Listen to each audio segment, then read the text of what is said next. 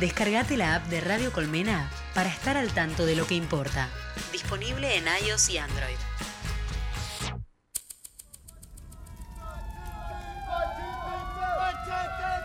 Afuera de la agenda cotidiana, Buscamos lo trascendente.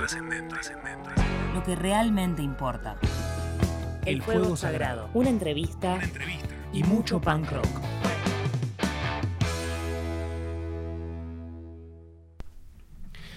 Veinte años sin Ricky Espinosa, dos décadas sin el más punk dentro de los punks.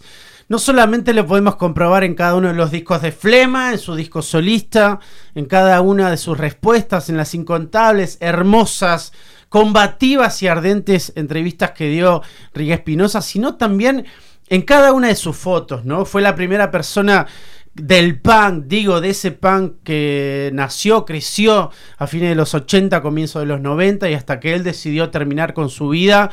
eh, reivindicar la lucha del colectivo, reivindicar la disidencia, reivindicar lo distinto como lo efectivamente punk. También fue aquel que se cargó al hombro eh, hacer covers de bandas que estaban totalmente repudiadas dentro del movimiento punk. Fue el primero que hizo una canción dedicada al cáncer. Fue el primer tipo que llevó adelante dentro del conurbano un montón de contracultura, todo en nombre del punk. Así que 20 años sin Ricky Espinosa también es 20 años de extrañar a un tipo que nos enseñó, nos mostró un camino que esperemos que alguno estemos siguiendo. Así que el fuego sagrado del día de hoy, todo dedicado para él y gracias a Dani Bisbal que eligió la playlist que nos va a estar cobijando y dando espíritu punk a esta noche. Sacarse el cassette. buscar la verdad. El fuego sagrado.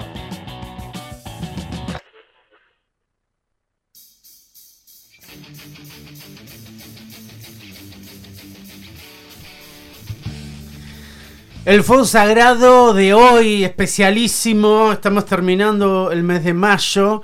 Eh, no es que nos interese, pero sí tiene que ver con el recorrido que hicimos durante todo este mes junto a la querida Dani Bisbal, en donde tratamos de ver de qué forma el punk se manifiesta, se resignifica, encuentra nuevas líneas de sentido y nos parecía que la disidencia, el colectivo LGTB y todo lo que tenga que ver con la inclusión, de algún modo hablaba del punk que nos interesa, es decir, aquel que excede el marco de lo puramente musical, sonoro, lírico, sino también se está metiendo en las entrañas de la existencia, ¿no? Por eso hoy, cerrando el mes de mayo, cerrando nuestro mes del fuego sagrado y las disidencias, está el señor Facu Soto, escritor, eh, pan rocker, biógrafo de alguna gente que vamos a estar hablando el día de hoy, performer, eh, pero también psicólogo, cosa que vamos a estar abordando porque eh, dentro de su, su actividad en relación a la psicología está la perspectiva de género. Pero no quiero entrar ahí, eh, Facu, me gustaría empezar por tu, tu faceta de escritor. Y una de las primeras cosas que quería preguntarte, arrancar por acá, publicar mucho significa algo para vos, no significa, son cosas que vas eh, drenando y, y- y circulan en forma de libros. ¿Cómo te relacionás vos de movida con la, con la publicación? Hola, ¿qué tal? Gracias, Walter. Gracias por invitarme. Estoy contento de estar acá. La vamos a pasar súper bien. favor, mil gracias. Mi Gatorade. Bueno, eh, a mí me divierte. Yo este, hago a veces la comparación del escritor eh, con minúscula. Eh, con los músicos, con la música en realidad, y me acuerdo que cuando era chico grababa, regrababa cassettes, eh, grababa discos de- eh, a cassettes y inventaba las tapas, hacía tapas de collage, le ponía nombres, cuando no sabía, grababa de la radio, Sí. y cuando no sabía los nombres se los inventaba, hacía como una obra de arte, no, no, no, obra de arte, un collage, algo divertido. Y los libros en un punto para mí son eso también, ¿viste? Me gusta pensar la tapa. Eh, una vez hice un poema con el nombre de, de- de los libros míos, Olor a pasto recién cortado, Plastilina, Juego de chico. Me parecía como que eh, son lindos los títulos. Eh, es, es un juego, yo no me lo tomo muy en serio, me divierte. ok, ok, ok. Eh, y, y en ese aspecto, cuando, cuando pensás, porque tenés textos de, de muy variados géneros, ¿no? Sí. Tenemos de ficción, tenemos ensayos, el último tiempo también hay algunas biografías circulando. Pronto la de Walter Lescano. Nacen de una idea que te llega, nace un interés que viene de afuera, es decir, eh, no sé, ahora salió la de palo, venís con alguna canción escuchando, digo, ¿cómo nace esta cuestión de Facu y los géneros? Porque no- no es solamente una idea, hay, o no, te pregunto, lo tiro acá como pregunta. Perfecto. Eh, a mí lo que... eh, lo- escribo lo que me gusta, lo que se me... Tengo muchas ideas. Yo no sé sinceramente si tengo buena prosa, si soy buen escritor. Lo que sí creo es que te- tengo ocurrencias permanentemente. Pará, me interesa ahí ese punto.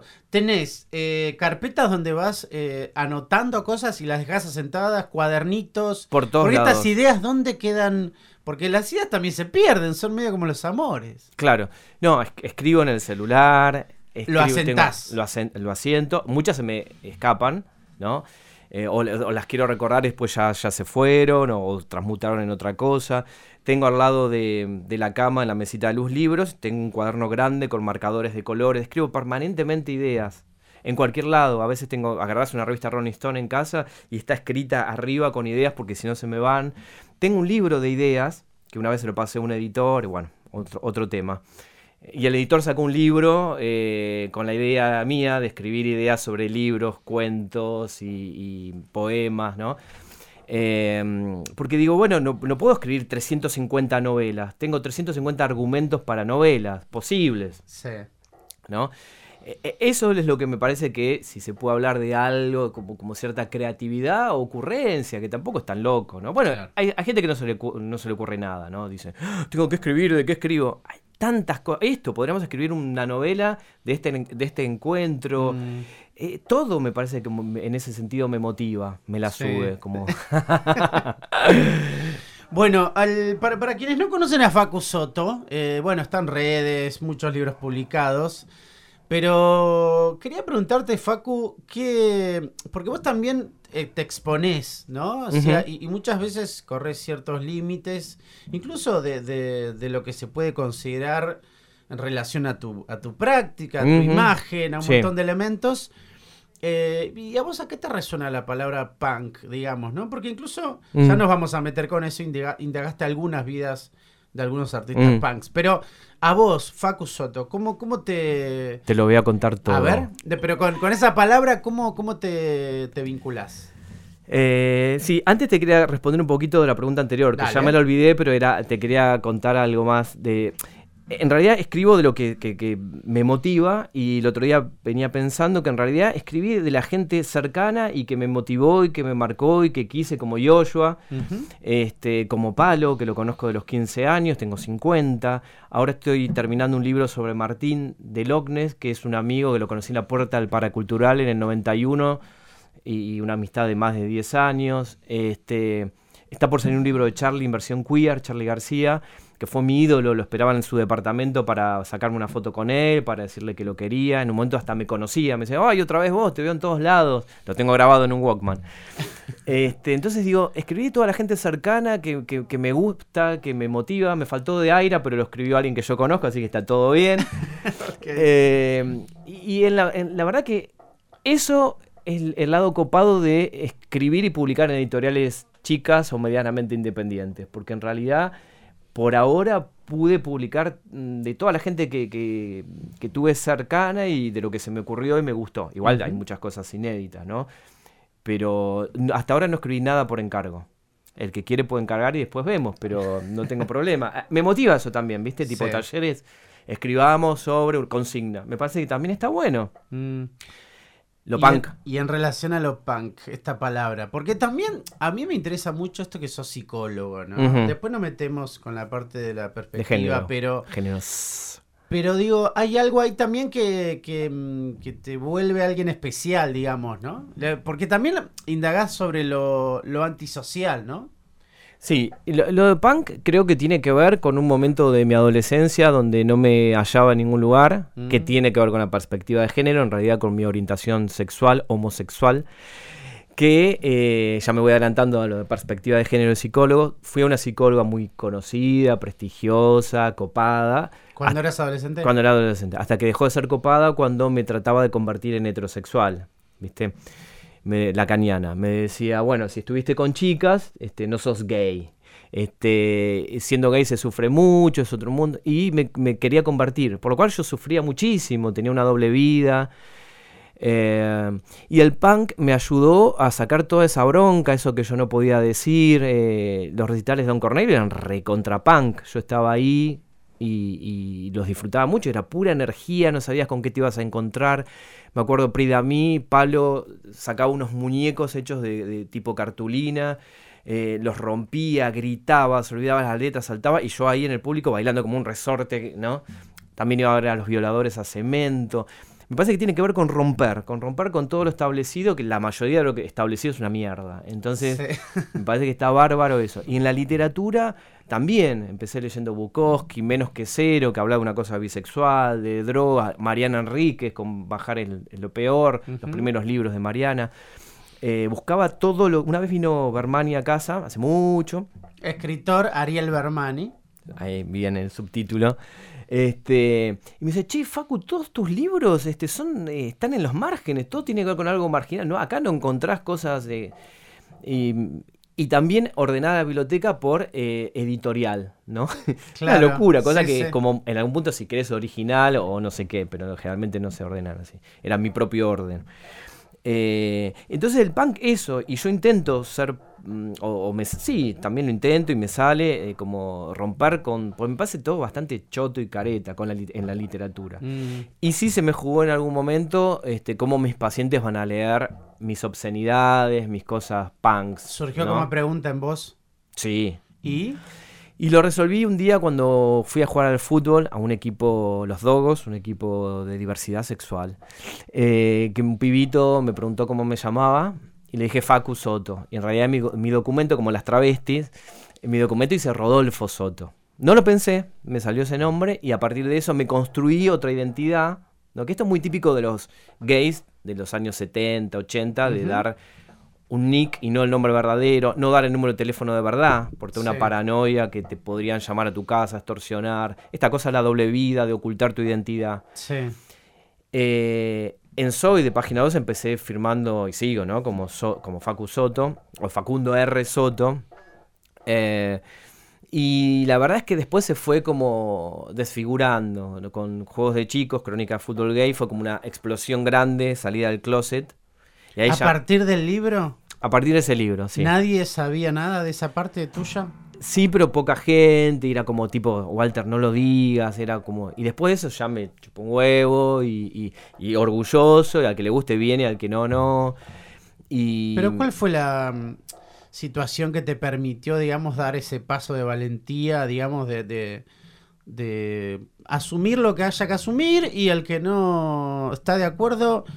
Porque el deseo de ser querido es muy fuerte también, de ser aceptado. ¿Cómo, Sí.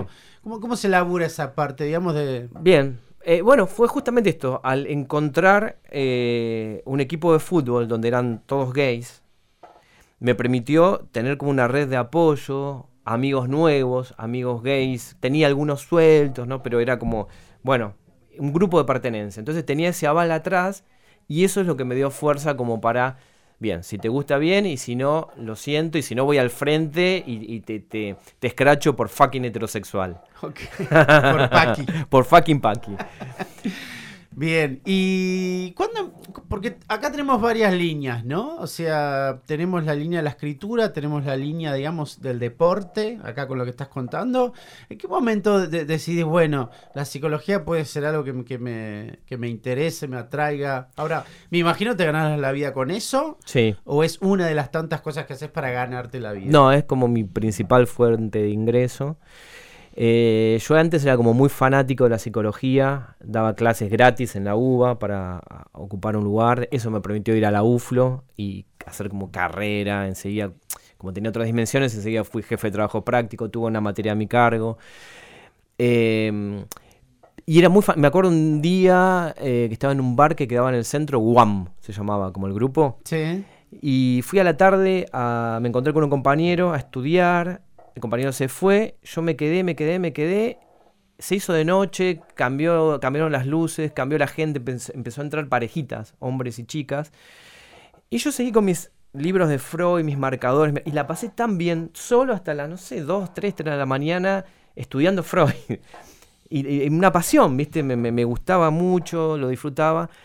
Hasta que en algún momento este, me hizo eclosión esto de que, viste, de que de esta heteronormatividad del psicoanálisis. Y ahí busqué laburo de otra cosa. Trabajé. tuve- ¿Dejaste la carrera? más o menos. Tuve algunos pacientes a la tarde, pero trabajé, como te contaba, en un call center cuatro años, que me quemó la cabeza. Después trabajé, antes había trabajado acompañante terapéutico, en, bueno, y en otras cosas. Y después eh, trabajé en una empresa, en recursos humanos, haciendo selección de personal. Eh, entonces trabajaba como psicólogo, pero no, no, con- no del todo, no con hasta que en un momento me cayó la ficha que tenía que como construir mi propia teoría y empecé a escuchar cosas, a leer, eh, escuchar, en realidad empecé escuchando en YouTube a Paul Preciado, que en esa Mm. época era Beatriz, y ahí fui como armando mi propia teoría, construyéndola casi de la nada. Ahora hay mucha bibliografía, después hice una diplomatura de géneros en la ¿De- Universidad General Sarmiento. ¿De qué año hablamos, Facu? y estamos hablando, qué sé yo, yo para los años en medio bardo, eh, ponele 2000, estamos 2022, 2018, 19 que hice mi reconversión. No, Ay. menos, más, que 15, 16.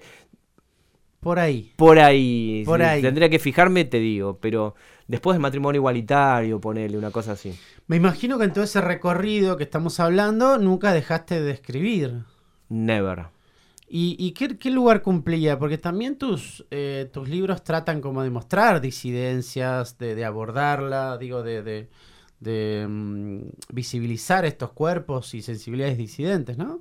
Sí, de hecho, hablando de lo punk, eh, hay un libro que reúne las notas de Soy, de página 12, de 10 años de colaborador externo, eh, facturando, eh, etcétera. Digo, por Sí, sí. conozco tu obra, Walter escribió al respecto.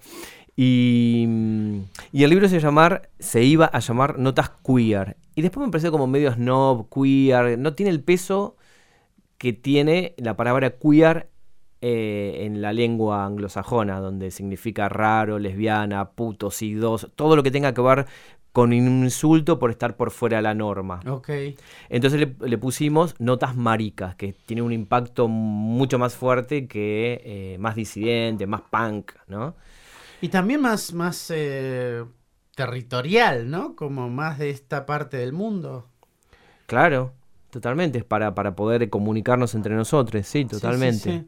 Sí, Me encantó, me encantó. Estamos hablando con Facu Soto o Facu R. Soto, como ustedes quieran encontrarlos en el periodismo o en, o en librerías de todo el país.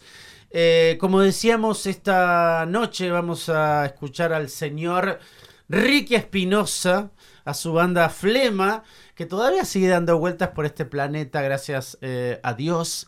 Y mm, elegido el playlist por Dani Bisbal. Estamos en Radio Colmena, que nos da un lugar para que podamos preguntarnos qué es el punk en el siglo XXI y qué es ser punk en esta parte del mundo.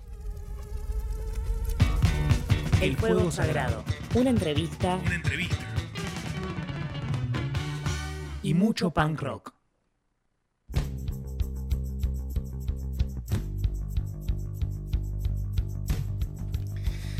Mi nombre es Walter Lescano, el señor Lucas nos está cobijando técnicamente, así que agradezco que toque los botones correctos y deje de lado los incorrectos.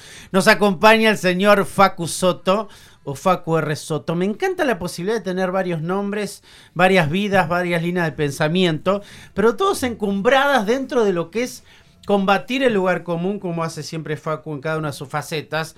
Así que me gustaría entrar, si le parece, maestro. Eh, tiene varios libros publicados de distintos géneros, como decíamos. Pero me gustaría eh, ir encarando la parte o, est- o esta línea que abriste acerca de eh, tu reconversión en relación al psicoanálisis, ¿no? O, sea, Ujú. o esta, eh, o- o este nuevo encare, o este regreso, esta vuelta desde una perspectiva distinta, ¿no? Eh, ¿En qué momento nace esta idea puntual, digamos, de abrirte hasta esta cuestión de la perspectiva de género dentro del psicoanálisis? ¿Y cómo se labura eso? Porque para aquellos que lo vemos de afuera, eh, nos genera como cierta curiosidad, duda. ¿Cómo, cómo, se presenta en tu vida? Surgió de, la praxis, de la, de la realidad, de, de dejarse permeabilizar por lo que uno está viviendo. Creo que tiene que ver con asumirme como gay, con esto de tener un grupo de pertenencias, salir a jugar al fútbol, en darme cuenta que la literatura que yo leía estaba sesgada por, por, este, por algo diferente, digamos, no necesariamente sexual, pero siempre con algo cartero Bukowski me había alucinado, era mi objeto fetiche que lo llevaba cemento en la mochila. Y, también, ¿no? Es como muy eh, transgresor y rupturista. Y esto me llevó a, escuchar a la gente de otra manera, a decir, bueno, estudié en la facultad que hay que hacer un diagnóstico diferenciar, diferencial, ¿no? Y digo, ¿desde qué lugar? Yo me tengo que parar en un lugar diferente a vos y subirme arriba a la mesa y verte de arriba y, decir qué es lo que tenés, lo que no tenés. Es una cagada. No, ¿por qué hay que trabajar con etiquetas, con un diagnóstico? ¿Quién soy yo para decirle al otro que, que, está enfermo o que no está enfermo? lectura de Foucault, eh, muchos eh, YouTube eh, conferencias y cosas, y ahí es donde me empezó a hacer el clic, empecé a, pensar otras cosas, a, leer, este, mm, cosas de la CHA, digamos, o, a meterme con, ese tema, digamos, de, organizaciones, colectivos LGBT, eso me parece que es como fundamental fue fundamental para mí y creo que es fundamental para muchos profesionales, entre comillas, de la salud, que todavía están repitiendo textos de forma dogmática como si se tratara de la Biblia, ¿no? Eh, que, cuestionen los textos, ¿no? que repitan este, saberes establecidos, saberes arcaicos, ¿no? casos de Freud, que hay cosas de Freud que está bueno, la escucha, pero después este, casos de cuando hay un, la, joven homosexual ve un carruaje, esto todo otro contexto victoriano que no tiene un pedo que ver con la realidad de hoy, por ende, eh, que quedó totalmente desactualizado. Eh, el psicoanálisis es totalmente heteronormativo. El complejo de Edipo parte de ese punto, ¿no? ¿De qué cosas eh, puntuales, digamos, te, te corriste vos como, como, psicoanalista? Digamos, ¿qué cosas consideraste que estos eran los puntos de los cuales me voy a alejar mm. para entrar definitivamente en una perspectiva de género? Bueno, toda la cuestión lacaniana, que yo en un momento estaba como fascinado con Lacan y todo eso, de las fórmulas de la sexuación, es, una pedorrada, es totalmente diferenciación de personas.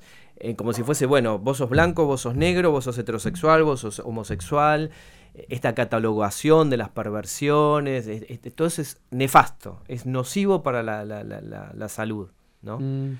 Eh, y esto eh, se puede ver, no, es un delirio, eh, se puede ver en, digamos, en la práctica. ¿Cuántos psicoanalistas se declararon homosexuales, digamos, del año 2000 hacia atrás, ponele, o 2010 hacia atrás?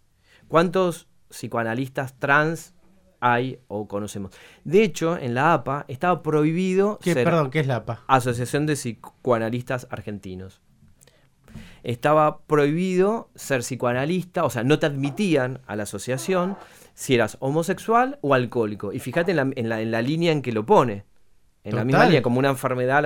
cuando la, homosexualidad salió de, de, las enfermedades, digamos, del manual de SM3, el manual de psiquiatría, en el año 91 ¿no? Salió, eh, la Organización Mundial de la Salud lo sacó como, como si fuese un trastorno mental, ¿no?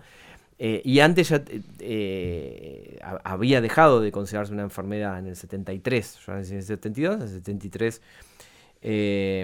pero sin embargo, esta nutrición de, de distintas fuentes, ¿no? de la antropología, de la filosofía. Eh, Foucault nos estudia en la Facultad de Psicología, por ejemplo. Mm. Ves un textito chiquito eh, en ética sobre vigilar y castigar y nada más.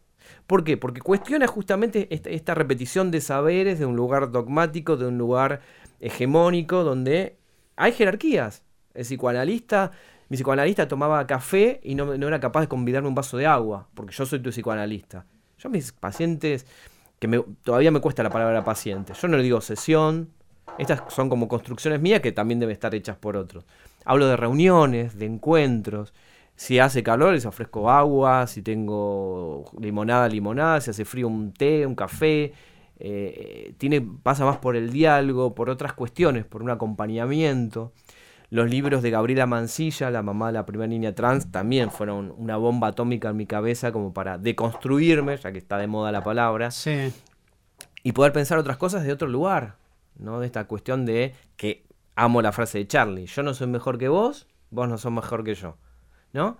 Esta cuestión también de horizontalidad, de escuchar a la gente que viene por un sufrimiento en particular y tratar de ayudarlo particularmente en ese sufrimiento, sin estigmatizarlo con un diagnóstico. Sos neurótico, sos perverso, sos psicótico. La histeria que viene en la enfermedad del útero también estigmatizante. Las mujeres locas, psicóticas, una cosa pero de terror. Yo no sé cómo, cómo pueden seguir estudi- estudiando de esa manera, enseñando de esa manera. También hay un doble discurso, hay una cuestión como políticamente correcta de decir una cosa, ¿no?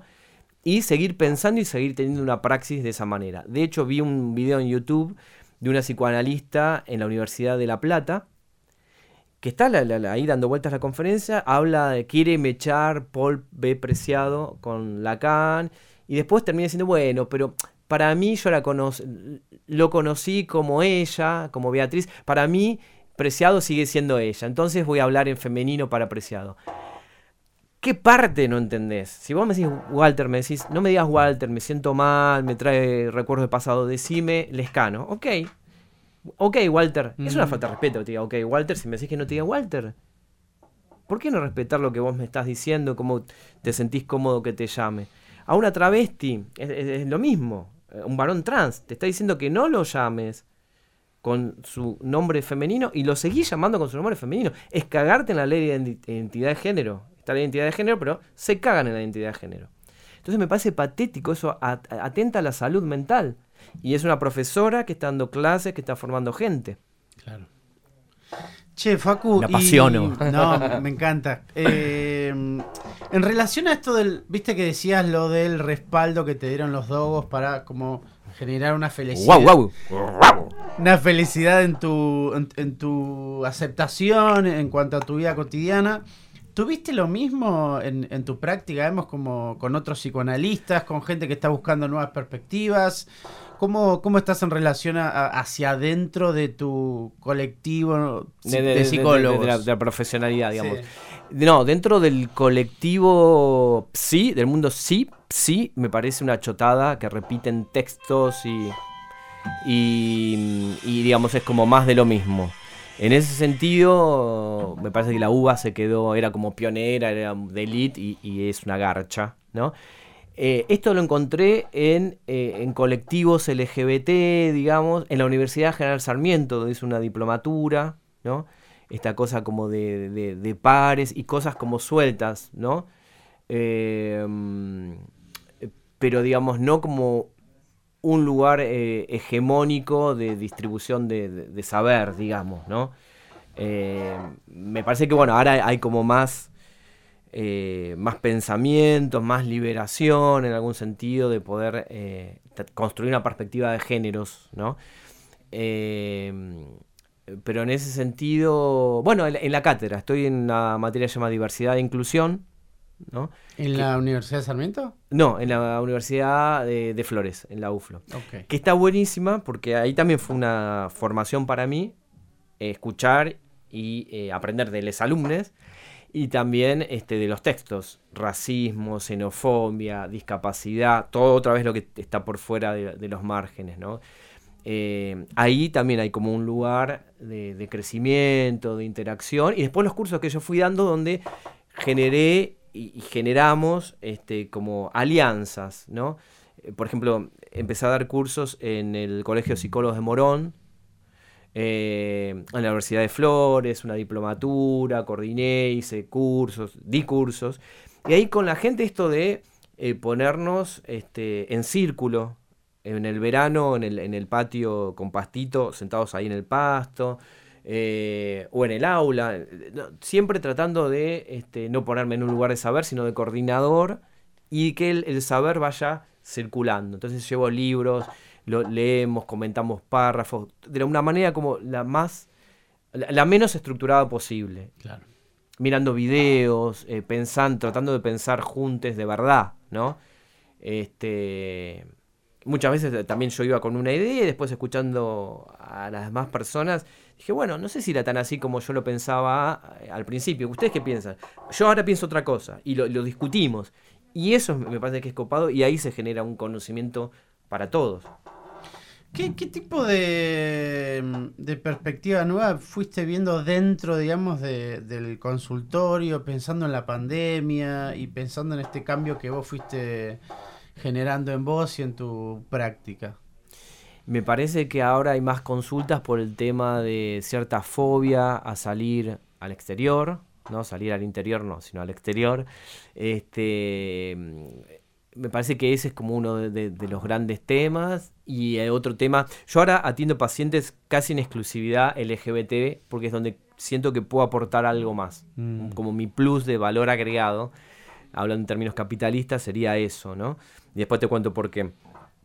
Em, y el tema de la soledad, mucha gente que quiere estar eh, con alguien, en pareja, ponele. Eh, y ahí está bueno como desafío esto de perspectiva de género, por ejemplo, bueno, no tenemos por qué copiar un modelo heterosexual, fucking modelo heterosexual y dar paqui. Entonces, la propuesta es que los pacientes que quieran eh, construir una pareja este, puedan hacerlo de acuerdo a sus propias leyes, a su sentir, encontrar, los invito a que piensen, este, cómo flashean, cómo imaginan esa pareja, esa relación, que puede ser de a dos, de a tres, como sea, abiertas, cerradas, si se cuentan, si no se cuentan, si hacen un trío, si no sé qué, si no sé cuánto, siempre consensuándolo y compartiéndolo con su, con su otra parte, digamos, con su pareja. Eh, entonces se va construyendo algo nuevo y algo totalmente singular, particular, que no genera paranoias, que no genera culpas, que no es algo eh, eh, impostado, ¿no? Entonces eh, suponete gente que no se pregunta todo esto, bueno, se tiene que poner de novio, se tiene que casar, tiene que tener hijos, y nunca se preguntó si se quiere casar, si quiere, tener hijos. La monogamia es como algo impuesto que sí es obvio, hay que hacerlo. Y pará, ¿querés ser monógamo? No, no, te, quería preguntar si dentro del colectivo estamos hablando, esos mandatos también llegan a las disidencias, digamos, de cumplir eso. Y sí, sí, sí, está esto de, uy, mi novio me cagó, pero a ver cómo, en qué te cagó. Y empezamos a explicar todo desde otra mirada, digamos que está menos construida, digamos, siempre tenemos salpicones de la heteronormatividad, ¿no? Sí. Pero menos construidas desde ese lugar como mandato obligatorio. Heterosexualidad como mandato obligatorio implica todo eso. Una, vez un, un, paciente divino, este, iba a dar alguna pista, no la voy a dar, este, conocido, este, me decía que es bueno que pude zafar de mi pueblo porque allá, por ejemplo, si yo este, me quedaba, tenía que ser abogado, porque mi viejo era abogado, mi abuelo era abogado, el estudio tenía asegurado la casa, la comida, los clientes, pero me tenía que casar, tenía que tener hijos. Y ahora me pregunto, ¿me quiero casar? ¿Quiero tener hijos? ¿Me gustan las chicas, los chicos, las trans? ¿Qué onda?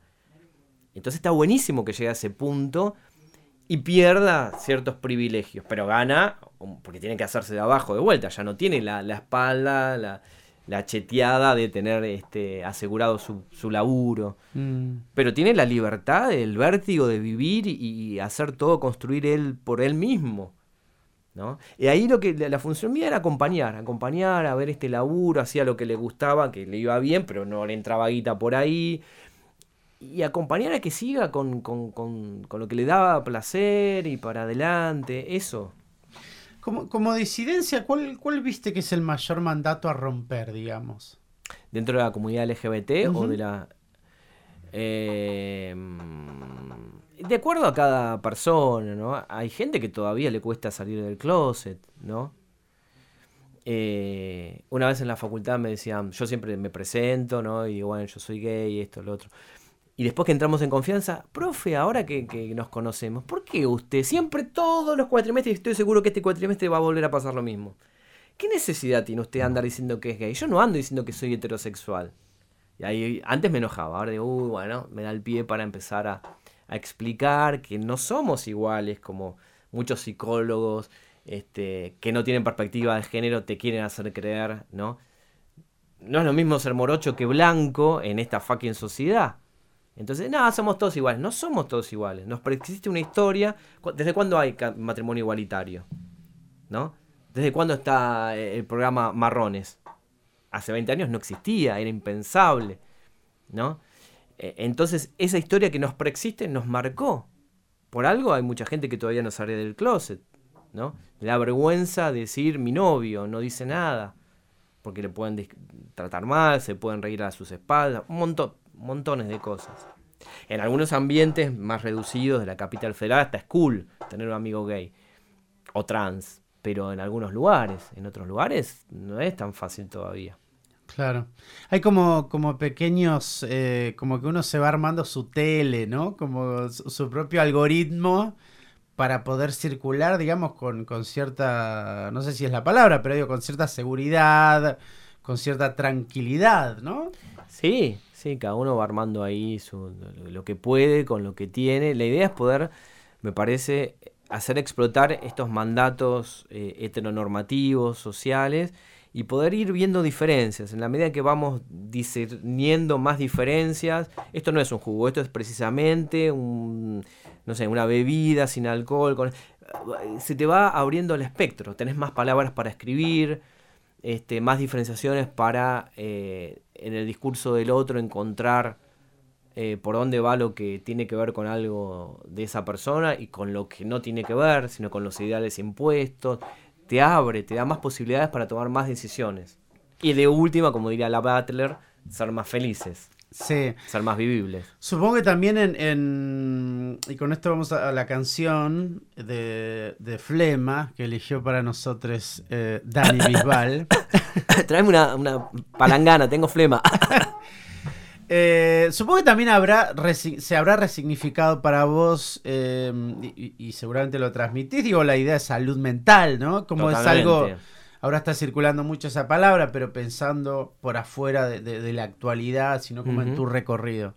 Sí, claro, antes eh, estaba el binomio salud-enfermedad, ahora con esto de, de plantearme, que después me di cuenta que por suerte no estaba solo, sino que hay algo del material, en la diplomatura esta de géneros en la Universidad General Sarmiento me, abrió muchísimo la cabeza. Este, eh, tratar para, digamos, la salud como preventivo, como prevención, no, no esperar a que la persona... Y también la salud definida por cada uno, ¿no? Lo que es sano para una persona puede no serlo para otra, ¿no? No imponer un concepto de salud, ¿no? Y tratar de, de generar el bienestar otra vez para la persona, pero en un contexto biopsicosocial, digamos, ¿no? No a la persona como un ente, que el psicoanálisis tenía mucho de esto, de la implicación subjetiva. Entonces a vos, suponete, te discriminaban en algún lugar, el, tema era tuyo. Había que ver con vos, con tu aparato psíquico, que era lo que hacía que vos te sintieras mal. Y no, ahora, digamos, hay un contexto que no podemos este, obviar, ¿no? que también tiene que ver con los femicidios, tiene que ver con un montón de con los feminismos, con un montón de, cuestiones que este, nos ponemos del lado de, entender esto biopsicosocial, ¿no? que la sociedad es algo real y que tiene inferencias en la persona. A veces para bien, a veces para mal. Cuando está para mal, hasta te puedo dar una mano. Hacemos también eh, psicoeducación, ¿no? Yo muchas veces tenés que denunciar a este lugar, no tenés que ir más a este laburo del orto que te trata mal, que indirectamente te están discriminando. Mira, puedes llamar a nadie, puedes llamar acá, te paso el teléfono de Laura de la Cha, que te va a dar una mano con esto, con lo otro. Poner el, como, la frase no me gusta, poner el cuerpo es como muy viejo, pero digo, eh, implicarse, acompañar real, en lo real a la persona con todo lo que uno pueda entero como persona, ¿no? Eh, eso me parece como que es fundamental. Mm. Estamos escuchando a Facu Soto y ahora suena para nosotros lo más pan que ha dado esta dulce tierra. Flema. Dialogar es parte de la revolución. El, fuego, sagrado.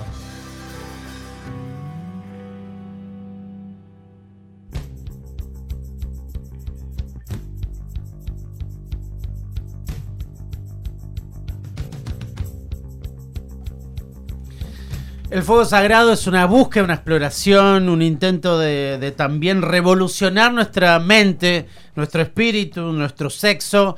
Por eso vamos a ir preguntándonos con Facu Soto, hoy está invitado esta noche.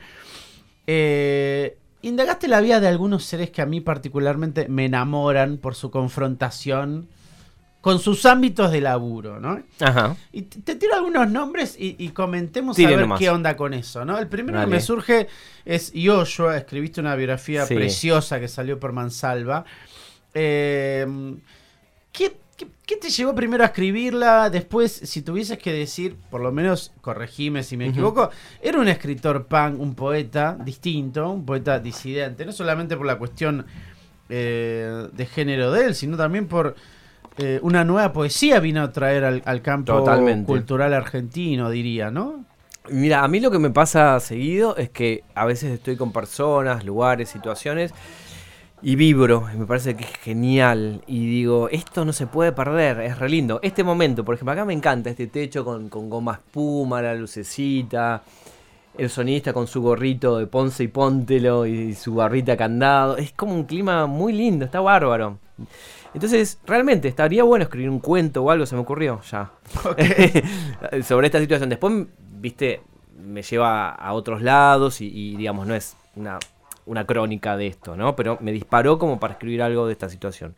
Y con Yoyo se sentía una energía muy fuerte también. Mm, ¿no? Por esto que a veces estaba conectado con él y con el, con el universo y afilada la percepción y veía situaciones de discriminación hacia él encubier- eh, encubiertas, ¿no? Sutiles, digamos, ¿no? Porque entraba a un lugar a leer y estaba con pantalones de gimnasia y con una pierna remangada. Y qué, qué- qué- qué una gansada que te pongas un pantalón de jean, una pollera, un short, qué sé yo. Pero eh, eran Estamos hablando de tiempos en donde no era cool, digamos, no, no el No. marginal no estaba en Netflix, digo, Claro. había otro tipo, otro tipo de miradas sobre Sí. esas vestimentas, esos cuerpos, esos colores sí, de piel. Sí, y te estoy hablando igual de, de lugares de Capital Federal. Totalmente. Lugares donde se hacían eh, encuentros de, de poesía. Puntualmente Matienzo también, en, en el otro, el viejo Matienzo, ahí Sí, en la calle. Matienzo. Eh, y él y su energía y, también este, cosas ambiguas que tenía, ¿no? Eh, y, y yo en vida se me ocurrió que había escrito ya algunas crónicas de salidas que tuvimos. Una vez me invitó al Tropitorta que él organizaba, que lo publicitaba como wow, como un super éxito y en realidad éramos tres personas literalmente, él, yo y una amiga torta que fue. Y nada, nos, nos quedamos ahí tomando algo. Él pa- pa- pasaba una música, este, cumbia, cumbia punk. Eran unos sonidos, pero exasperantes. Eran sonidos como de chapas golpeando. Era como ministry, así tipo música industrial. Claro. Era, te sangraban los oídos, ¿no? Porque a él en realidad tampoco le gustaba la cumbia. Le gustaba la cumbia, decía, está incorporada porque en el lugar donde vivía las paredes eran casi de cartón y se filtraba. Mm. Me parte de él le gustaba Megadeth, le gustaba eh, todo el rock nacional, más heavy. Sí, sí, sí. Y bueno, y en un momento dije, este, tengo que, que. Yo ya no se puede olvidar. Y me pareció que a escribir su biografía iba a ser como un input para entrar a su obra. Claro. Y él era magnífico, verlo en vivo, mucha pasión, muy, muy punk y muy dulce a la vez. Y, ¿eh? y vos sabés que también, eh, lo digo ya más de este lado del almanaque, sus textos son leídos de una forma todavía muy refrescante, ¿no? Digo, hay algo ahí que todavía persiste, que no es solamente como un documento de época, hay Mm. algo que todavía está dialogando con este presente. Y está ¿no? muy vivo, muy presente, sí. Y me parece que también está bueno esta cosa que yo en algún momento me equivoqué. Y, y, mm, esa cosa punk que en algún momento él tuvo, en un momento le dije, mi pequeño consejo de amigo era, bueno, flexibilizate. Como una vez que llevó... Transó un poco. No, no, claro, yo, eh, mi mensaje era ese. Y él fue más duro, más punk. Y se lo agradezco, me parece que está bueno. Puntualmente en dos cuestiones. Yo se lo había dicho a la vuelta del abasto en una parrilla porque él quería dejar libros, quería que le compraran libros en un lugar, que le dijeron que le iban a comprar. eh, y después se lo quisieron tomar en concesión y se enojó y pateó las puertas, ¿no? Porque a veces se subía un poco el ego, ¿no? Entonces yo soy yo, a mí me dijeron. Y después con esto de la escritura, de no pasar por un taller literario, ¿no? O una edición. Él no quería, él no quería que le editaran nada, así títulos de, alguna nota que, colaboraba en algún lugar. ¿Viste esta gansada que a veces hacen los talleres literarios que uno repite una palabra y te hacen cambiar la palabra? Él sostenía, como Cucurto también, con mucha lógica, viste que pasa por otro lado la edición. En todo caso, si, no sé, pero, pero no, no en esas boludeces que viene de Fowell y que se repiten. Y, después terminan todos los libros como chorizos, editados todos sin adjetivos, con frases cortas, que tenían una garcha. Pensando puntualmente en algunos. Y, y él lo transó con eso. Entonces, para una mirada de talleristas, está mal escrito. Algunas son frases largas, se repiten oraciones. En un momento dice, pues yo me iré. Bueno, tiene que ver con su dialecto de, de, de él, de, su lugar donde vivía, de cómo hablaba su, su entorno. ¿viste? Y querer sacar eso era una cagada. Mm. Trajiste otro nombre interesantísimo, eh, otro de tus libros es Conversaciones con Cocurto. Sí. Y, quizás el nombre de él sea la primera revolución del siglo XXI en la literatura argentina, ¿no? Con Cosa de Negros, Se la rayán, sus, libros de poesía y narrativa. ¿Cómo, ¿Cómo surge ese libro? ¿Lo viste rápidamente? ¿Que valía la pena, digamos, capturar este momento? Ahora que eh, está copando el mundo del arte, pero yendo a la parte de la literatura, eh, ¿cómo surge ese interés? Sí, sí, sí. Ahí también vi algo que eh, Cucu es, eh, además de uno de mis mejores amigos, es un tipo brillante, con unas ideas que cuestiona todo, ve desde un lugar no heteronormativo por más que él sea fucking hetero, este, ve todo desde un lugar no. cuestiona todo lo establecido, ¿no? Grandísimo lector. Grandísimo lector, y esto también se perdía por la imagen. Yo observaba que mucha gente no le prestaba atención porque él no responde al estereotipo esperable de un fucking escritor. No está con camisita, no es blanquito y de ojos claros y habla pausado. Entonces eso hacía como que no le prestaran la atención que tenía. Y el tipo es, como vos decís, riquísimo eh, para escucharlo hablar, lo que sabe de las lecturas. Y cuando me empezó a contar algunas cuestiones, también dije, esto no se puede perder, esto es genial. Y mi idea ahí conceptual de ese libro conversaciones con Cucurto era que se pueda volver a leer los textos que ya leímos de Cucurto con esta información nueva. Que, por ejemplo, lo que aporta es que eh, UPPT no son solamente poemas, son poemas que están basados en un diario en Paraguay cuando fue Cucurto a Paraguay, con noticias totalmente feas, asesinatos, muertes, qué sé yo. Le da toda una vuelta y transforma esa noticia real en un poema de algo oscuro, luminoso. Eh, es como muy, muy, muy, muy creativo, ¿no? Muy, este, con procedimientos que si uno no lo sabe, por ahí se los pierde. Textos que son reescrituras de otros. Eh, y fue como un aprendizaje, fue un, posgrado que hice con, Curto al, preguntarle y, trabajar ese libro. Eh, la biografía mm, de Yoshua salió por Mansalva, el libro de conversaciones con Cucurto salió por Blati Ríos.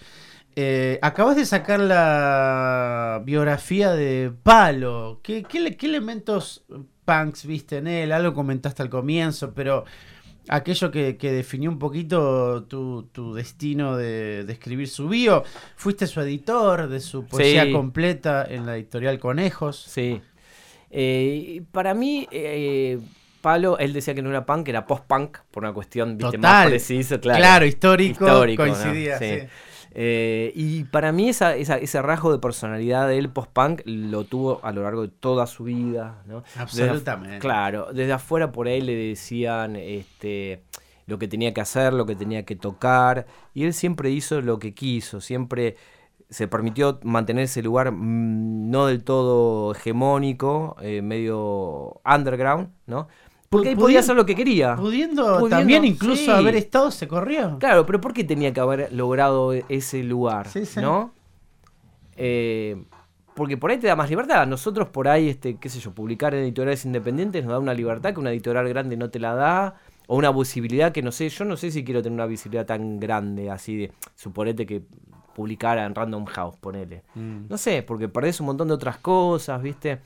Entonces Palo coqueteaba con eso. Podía estar en Universal Records y hacer maderita y después sacar eh, un disco como Desequilibrio que en vez de 30.000 copias como el anterior vendió 3.000. ¿Entendés? Y, disfrutar de eso, de, volver a, un lugar y no tener que tocar los temas todos del disco para presentarlo, sino hacer lo que se le cantara el orto. Total, total. Y o hacer una chacarera y hacer una chacarera electrónica o una chacarera gritando. O, Sí, eh, sí, sí. Es- eso te iba a decir. libertad. La reinvención como un trovador federal, popular, ¿no? Im- impresio- impensado en un post-punk. Totalmente, Sí, pero te seguía. ma- Vos fíjate cómo cantaba tangos, cantaba tangos no, desgarradamente tremendo, con esa voz, a los gritos. eh, y ahí está, la- eh, lo, lo encontrás en todos lados. eh, hay vestigios de él, brillos, luminosidades de su actitud punk por todos lados. ¿Y de Una vez lo acompañé, sí. lo acompañé a la, a la legislatura porteña, ahí me presentó a Miguel Greenberg y estuvo buenísimo. Y en un momento no sé qué pasó, creo que se entonó el himno nacional, estábamos todos de pie y él estaba sentado. Y en un momento cuando todos se sentaron, él se paró. Después cuando íbamos por la calle le, le marqué esto, va, le marqué no, se lo comenté y él no se había dado cuenta y me, me pareció genial. Porque digamos, no fue una actitud consciente, ay, me hago Sí. loco y hago lo... Como que lo tenía internalizado esto de estar eh, también como por fuera de lo que esperable, de, de, no sé, algo ahí de disruptivo, ¿no? Sí, sí, sí. internalizado en las vísceras. Me encantó. Contame algo chiquito del Charlie Queer que se viene. Oh, ah, está buenísimo. Mira, cuando yo era niño, eh, era fan de Charlie. Y me ayudó más que mi psicóloga fucking hetero este, con el tema de la libertad, ¿no? Eh, y, bueno, entonces yo coleccionaba revista Pelo, que me encantaba ir al kiosco a buscarla, después la Rock and Pop, revista Rock and Pop, toco y canto, canta rock. Mi abuelo compraba diario Crónica, con, mi abuela compraba revista TV Guía, Radiolandia, Antena, Así, Ahora. Y en la época, en el 82, después de Malvinas, el rock and roll eh, vendió el stock, dice Virus, ¿no? Eh, llegó a los medios más populares de comunicación, empezaron a salir artistas de, rock nacional en estas revistas, y los periodistas no estaban informados como estás vos. Vos le podrías preguntar cosas a Charlie alucinante, como periodistas de la revista Oscar Mas, Ma- Ma- eh, Marzulio de, la, de la Pelo, gente que, sabe el tema, o gente de la Rolling Stone. Entonces le preguntaban pelotudeces impresentables, como, Charlie, vos te drogás, Eh, sos homosexual, ¿cuántas veces haces el amor por día? Pero Charlie siempre lúcido, y siempre irónico, y siempre apostando a la libertad. Entonces daba unas respuestas maravillosísimas. Mal, mal. Sí. Entonces, eh, todo eso no está en internet. Chan, tengo un archivo, wow. Y basado en ese archivo, hicimos, eh, o hice, ahora sale por Chirimbote, dentro de poco, ya estamos en las galeras. ¿Qué, qué editorial? Chirimbote, un libro que por ahora tiene como 400 páginas, basado en la palabra de Charlie, sobre todo del año 82 al 87. Después hay otras cosas más, pero sobre todo est- esta cuestión de que eh, él apostaba a la libertad sexual, eh, de género. Si leemos su cuerpo también, era un cuerpo no hegemónico, un cuerpo no binario en, en una época, las uñas pintadas, su forma de caminar, dando todo un mensaje de liberación. Incluso bailando. En el Bailando, escenario. Sí, sí. hablando. Más allá que le gusten las chicas y, y no importa su cosa privada eh, o íntima. Igual él decía que lo privado y lo íntimo era público en él, que, viste, genial. Pero mm, eh, a él le gustaba mm, eso, también romper y correr límites. Y eso es lo que recorto en el libro y que, que lo, lo podés ver con una claridad impresionante al hacer ese recorte de, de- de- de todas estas notas inconseguibles, digamos. Mm. Placer grande como un templo escuchar a Facu Soto, escritor, periodista, performance, liberador de corazones. Pero estamos llegando al, al final, todo concluye al fin, decía una canción famosa del, del rock argentino. Estamos Pero- acabando. Pero tenemos la última pregunta. Tenemos dos cosas para el final, que, que ahora vos vas a cerrar el programa con la canción que elegiste y presentando y eligiendo, eh, diciéndonos por qué la elegiste. Pero la pregunta final es, en el sentido que lo quieras ver, en el aspecto que, que te quieras acercar a la pregunta, ¿cuál es el fuego sagrado de Facu Soto? ¿El fuego sagrado? De Facu Soto. ¿A qué le llama fuego sagrado? Lo que vos quieras eh, pensar, lo que te resuene, lo que, lo- eh, a lo que te arrastre la palabra fuego sagrado, aquello que cuidás, que querés que esté encendido en vos. Eh, y mi conexión con el, con el universo, con el mundo, con, con lo terrenal, con la gente, con mis gatos. Este, la- la- se- creo que la palabra clave sería conexión, ¿no? Eh, más allá de todo. Y con la literatura también, un juego donde conectás con, con cosas. Se produce como esa chispa, ¿viste? Cuando prendes un fósforo que hace... psh, eso, buscar esa chispa. Me encantó. La gran, enorme Dani Bisbal hizo que todo esto fuera posible. Radio Colmena no- nos dio un lugar. Eh, el señor eh, Lucas nos está operando. Así que todo este fue equipo precioso que tenemos en el Fuego Sagrado. Así que lo dejamos con el, invitado que nos va a decir qué canción eligió y por qué la eligió. Y con esto nos despedimos de mi parte. Muchísimas, muchísimas gracias. Eh, ¿Puedo cambiar la canción que había elegido? No. La canción, bueno, eh, había eleg- elegido La voz de los visitantes. Eh, y es una canción, me parece como que no es muy conocida del grupo. Tiene baterías Manchester, me parece muy moderna, me parece muy sensible, me parece muy bail- bailable y me parece como que también muy loca la letra y eso. Y después me acordé ahora recién otra, porque hoy homenaje al punk, una llamada La Cautiva, que la pueden escuchar después, cuando termine el programa, que les- el, parrafito de- de- del tema dice, te deseo tanto que te voy a violar, te deseo tanto que te voy a matar, te deseo tanto que te voy a chupar la sangre, también de palo, de los visitantes. Digo, eso, si eso no es punk, el punk, ¿dónde está?